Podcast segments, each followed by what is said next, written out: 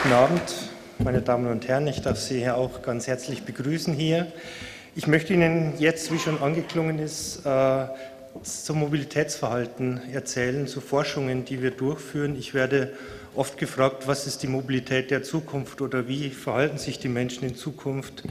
Hier muss ich Sie leider enttäuschen, das äh, kann ich Ihnen nicht sagen. Meine Glaskugel habe ich zufällig heute nicht dabei. Und äh, ich kann Ihnen aber erzählen, welche Entwicklungen, welche Trends wir beobachten und was wir daraus ableiten. Ich möchte starten mit einem Blick in die Welt und anschließend auf Deutschland fokussieren und dann Mobilitätstrends, die wir identifizieren, Ihnen näher bringen und zum Schluss mit einem Ausblick schließen. Wenn wir in die Welt blicken, so sehen Sie hier auf der Folie links oben dass die Megacities, also die Städte mit sehr großen Bevölkerungs mit sehr großen Bevölkerungszahlen zunehmen, über, in den letzten Jahren vermehrt. Und diese Städte sind vor allem, äh, wie Sie hier auch sehen, im asiatischen und amerikanischen und südamerikanischen Raum äh, sehr äh, groß vertreten. Dort ist ein sehr großer Wachstum, der Urbanisierungsgrad ist sehr hoch und es bringt natürlich auch sehr viele Probleme mit sich. Probleme, wie Sie unten sehen, also Umweltprobleme, Luftverschmutzungen und natürlich auch Kapazitätsprobleme, also Stauprobleme. Grundsätzlich kann man unterscheiden, wenn wir die Welt global in zwei Teile aufteilen. Zum einen in die Städte, in die Regionen mit stabilem Zustand und zum anderen die Emerging Markets, also die aufstrebenden Länder, also die Städte und Regionen, wo die Bevölkerung wächst und wo die Bevölkerung massiv wächst. Grundsätzlich hat die Typologie dieser Städte natürlich auch zwei total unterschiedliche äh, Arten. Zum einen bei den Städten im stabilen Zustand, wie wir sie in Westeuropa kennen. Dort ist die Infrastruktur über Jahre stetig gewachsen. Der Bevölkerungswachstum war sehr moderat und äh, die Model-Split-Anteile, also die Anteile der einzelnen Verkehrsmittel, sind relativ stabil.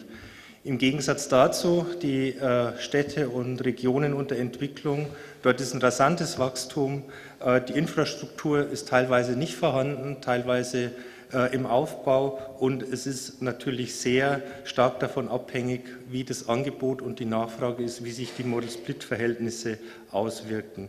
Also zwei ganz unterschiedliche Vorausge oder Voraussetzungen, die wir in der Mobilitätsforschung betrachten müssen.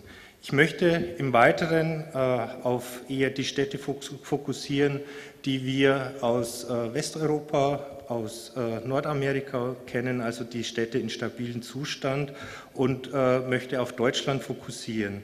Ich habe Ihnen hier Auswertungen von Mobilitätserhebungen mitgebracht. Wir am KIT äh, führen eine Mobilitätserhebung durch, das Deutsche Mobilitätspanel.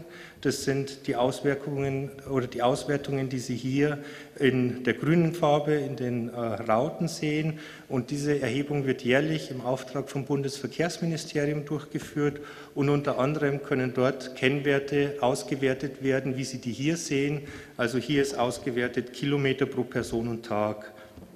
Die blauen Punkte, das ist auch eine Erhebung, die deutschlandweit durchgeführt wird. Das ist Mobilität in Deutschland, eine Erhebung, die alle fünf bis zehn Jahre durchgeführt wird, mit einer wesentlich größeren Stichprobe, wo man auch Auswertungen mehr im Detail machen kann.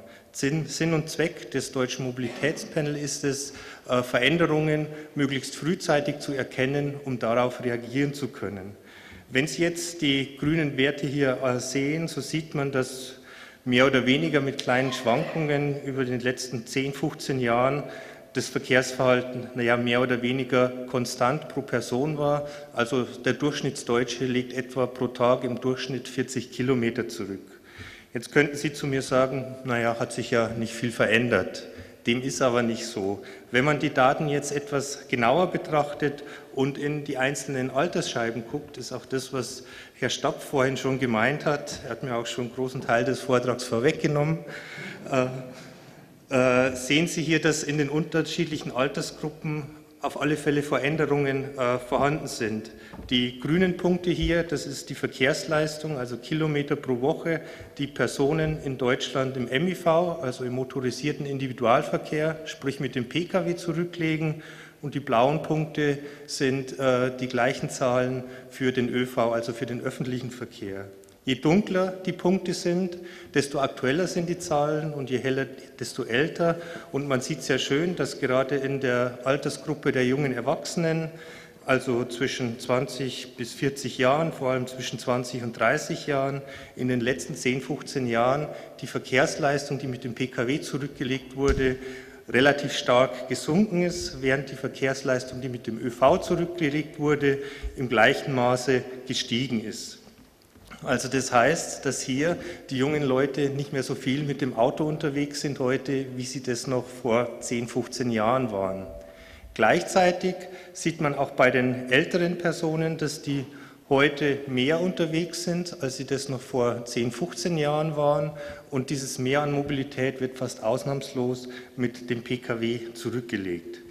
Wenn man sich diese Entwicklung jetzt mal im Hinterkopf behält und äh, die Alterspyramide oder die, die Altersveränderungen äh, anschaut, so äh, ist es natürlich auch äh, wichtig, dass man äh, Veränderungen hier betrachtet, die in den einzelnen Personengruppen sind. Also sprich, hier nochmal aufgeführt für den ÖV sind Steigerungen in den mittleren Altersgruppen, also Personen bis 30 Jahren, in den letzten 15 Jahren sehr deutlich äh, erhoben worden, während bei den anderen Verkehrsmitteln äh, Fuß und Rad sich hier bezogen auf Deutschland relativ wenig tut.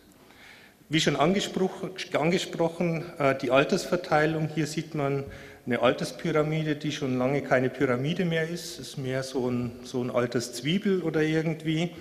Äh, dort sieht man, äh, dass die Menge oder die größte Menge an Personen heute zwischen 50 und 60 Jahren ist. Wenn man das Ganze jetzt mal laufen lässt und nach vorne guckt, so sieht man, dass sich das Gros der Personen sehr stark nach oben bewegt und äh, im Jahr 2050 das nicht mehr ausschaut wie eine Zwiebel, sondern ich habe schon mal gehört, dass das eher aussieht wie ein Döner, wie ein Dönerspieß, den man in der, in der Dönerbude äh, sich äh, ja, einen kaufen kann. Vor dem Hintergrund, dass diese äh, veränderten äh, soziodemografischen äh, Bevölkerungspyramiden beziehungsweise diese ja, diese Struktur hier sind. Und wenn man sich jetzt nochmal die Zahlen vor Augen führt, die ich vorher in den einzelnen Altersgruppen gesehen habe, gezeigt habe, dass die Mobilität in, äh, im Alter weniger ist als bei den jungen Leuten, aber die jungen Leute weniger werden, so muss man sich auch äh, vor Augen halten, dass die Infrastruktur auf diese Veränderungen ausgelegt werden muss.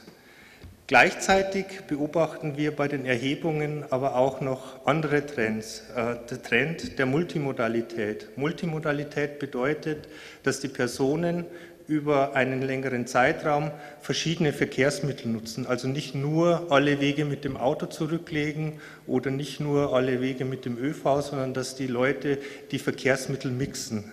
Und äh, diesen Trend stellen wir auch fest in allen Altersgruppen, also von jungen Leuten bis zu den Alten.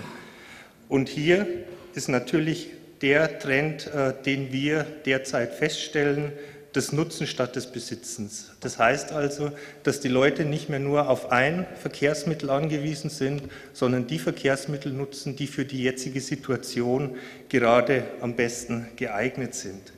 Neben der Zunahme der Multimodalität stellen wir auch zunehmende Intermodalität fest. Intermodalität bedeutet, dass innerhalb eines Weges, also von einer Quelle zu einem Ziel, verschiedene Verkehrsmittel kombiniert werden. Und dieser flexible Mobilitätsbetrag ist ein Megatrend, den wir feststellen und der sich auch in Zukunft fortsetzen wird. Das heißt also, wir bewegen uns von der Universallösung, wie es noch vor 10, 15 Jahren war, hin zu einem Mix aus Verkehrsmitteln, zu einem Puzzle, das äh, die verschiedenen Verkehrsoptionen eben dann beschreibt. Wenn man jetzt überlegt, woher diese Veränderungen kommen, ist das Ganze natürlich vielfältig. Jetzt nur zu sagen, das Auto bei den jungen Leuten ist nicht mehr das Statussymbol, wie es noch früher war, ist, denke ich, ein bisschen zu kurz gegriffen. Es gibt eine Befragung hier, äh, wo äh, junge Leute und die Gesamtbevölkerung befragt wurde, ob sie sich ein Leben vorstellen können ohne ein Handy, ohne ein Internet oder ohne ein Auto.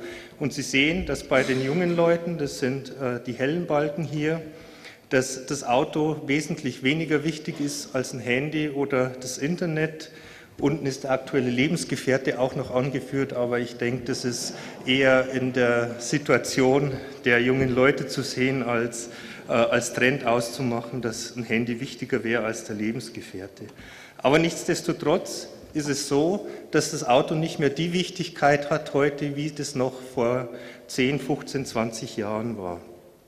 Um ein kleines Zwischenphase zu ziehen, wir haben heute flexibleres Mobilitätsverhalten und die Dienstleistungen spielen da natürlich auch mit ein. Dienstleistungen bedeutet, dass es ein vielfältigeres Mobilitätsangebot gibt. Carsharing und Bikesharing, wie wir das in Karlsruhe ja sehr gut kennen, neue Vermietungsangebote, Mitfahrzentralen oder Ideen, die zukünftig noch kommen werden, spielen hier auch eine wesentliche Rolle. Und gleichzeitig kommen auch neue Techniken in den Markt, die diese Flexibilität natürlich auch noch beflügeln bzw. die weitere Optionen bieten. Zum einen Elektromobilität, kooperative Verkehrssysteme oder, wie es auch schon angeklungen ist, das automatisierte und das autonome Fahren. Ich möchte Ihnen jetzt ein paar Beispiele zeigen, wie die Infrastruktur sich in den letzten Jahren verändert hat. Ich habe hier Leihradsysteme, Beispiel aus London, Karlsruhe und äh, Mannheim, das VRN Nextbike, das Fächerrad, das Sie ja sicher hier auch kennen. Solche Mobilitätsangebote betreiben natürlich das flexiblere Mobilitätsverhalten und geben hier auch äh, mehrere Mobilitätsoptionen. Neben Leiradsystemen spielen natürlich auch äh, Leihautosysteme, Carsharing-Systeme eine Rolle. Dort gibt es grundsätzlich zwei verschiedene Systeme. Äh, erstes System ist das sogenannte flexible, das Free-Floating Carsharing, das hauptsächlich von, äh, Automobil, von der Automobilindustrie getrieben wird. Car2Go oder DriveNow sind zwei äh, Beispiele, wo man Fahrzeuge sich leihen kann, die frei in einem bestimmten Gebiet im Straßenraum verteilt sind. Mit einer einfachen Checkkarte oder über sein Handy können diese Fahrzeuge spontan gemietet, ausgeliehen werden und irgendwo in diesem Bereich wieder zurückgebracht werden. Das Carsharing, das wir hier in Karlsruhe kennen, und wir sind ja auch Carsharing-Hauptstadt, weil wir die meisten Anzahl an Fahrzeuge pro Einwohner haben, äh, ist das stationsbasierte Carsharing. Und man sieht, dass hier eine Auswertung vom Bundesverband für Carsharing, dass die Nutzungs- und die Nutzerzahlen für Carsharing in den letzten Jahren rapide gestiegen sind.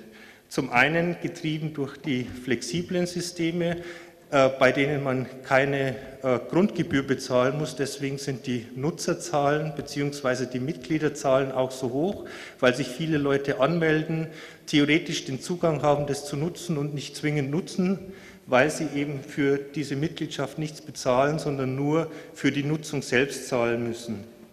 Bei dem stationsgebundenen Carsharing ist es so, dass man eine sehr geringe Monatsgebühr bezahlt und dann eben Nutzung, Zeit und äh, Entfernungstarif hat. Aber auch hier sieht man den Trend der flexibleren Mobilitätsangebote und der flexiblen Mobilitätsnutzung. Nichtsdestotrotz muss man aber auch sehen, dass die Anzahl an Carsharing-Fahrzeugen noch sehr gering ist.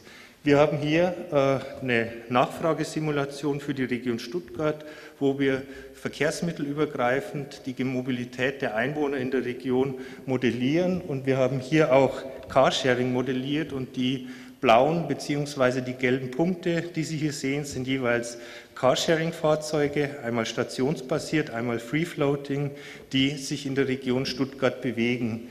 Das graue Gewusel dahinter sind die normalen Pkw-Fahrten und äh, man sieht sehr schön, dass die Fahrzeuge in der Region sichtbar sind, aber jetzt nicht diese Menge ausmachen. Aber diese zusätzlichen Optionen spielen hier natürlich auch eine große Rolle, die die flexible Mobilität dann eben auch ermöglichen. Jetzt kommen neben Carsharing neue Antriebssysteme, Elektromobilität in den Markt und über Elektromobilität kann man sehr viel sagen, dass es Spaß macht, äh, dass äh, es Restriktionen gibt, wie Reichweitenrestriktionen, die Angst der Bürger, äh, ein Elektroauto zu kaufen, weil sie denken, nicht mehr ans Ziel zu kommen. Klar ist, äh, dass Elektromobilität nicht alle Probleme löst, aber Elektromobilität ist sicher ein Baustein der Mobilität, der auch in Zukunft äh, eine Rolle spielen wird. Grundsätzlich, und das ist nicht nur in der Verkehrsplanung so, ist es ein Kreis, ein Wechselspiel zwischen Verkehrsangebot und Verkehrsnachfrage. Und hier ist das sogenannte Henne-Ei-Problem bei der Elektromobilität. Was muss zuerst da sein? Zuerst die Nachfrage und dann das Angebot, gerade an Ladesäulen, oder muss zuerst das Angebot an Ladesäulen da sein, um äh, die Nachfrage äh, gewährleisten zu können? Äh, hier ist sicherlich beides gleichzeitig aufzubauen oder voranzutreiben. Man muss sich aber vor Augen halten, wir reden ja oft von der 1 Million Elektroauto bis 2020 was die Bundesregierung propagiert hat.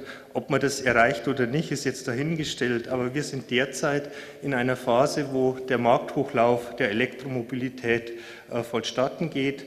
Und der Massenmarkt mit Elektromobilität soll ja erst ab 2017 bis 2020 erreicht werden. Also das heißt, wir sind noch in der Anfangsphase der Elektromobilität und mit der Zeit werden das sicher die Infrastruktur bzw. die Fahrzeuge und die Nutzungen dann auch zunehmen. Ein anderes Thema, was ich am Schluss auch noch anreißen möchte, ist das autonome Fahren. Ich habe hier ein Bild gefunden, autonomes Fahren, wie man sich das 1952 vorgestellt hat. Äh, dort sitzt die Familie in einem Auto auf der Autobahn, macht ein Brettspiel und äh, kommt von A nach B die Werbung heute sieht etwas anders aus. Da spielt dann natürlich Facebook eine Rolle und, und IT, aber im Wesentlichen sind die Visionen relativ ähnlich. Äh, wenn man sich jetzt vorstellt und hier das Foto jetzt, das zehn Jahre später ist, wie man sich da bewegt, da bewegt man sich schon eher fliegend vor, äh, fort.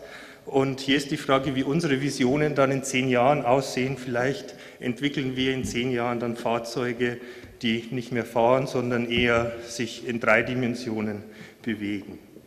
Zum Schluss die Frage, wie sieht das Verkehrsmittel der Zukunft aus?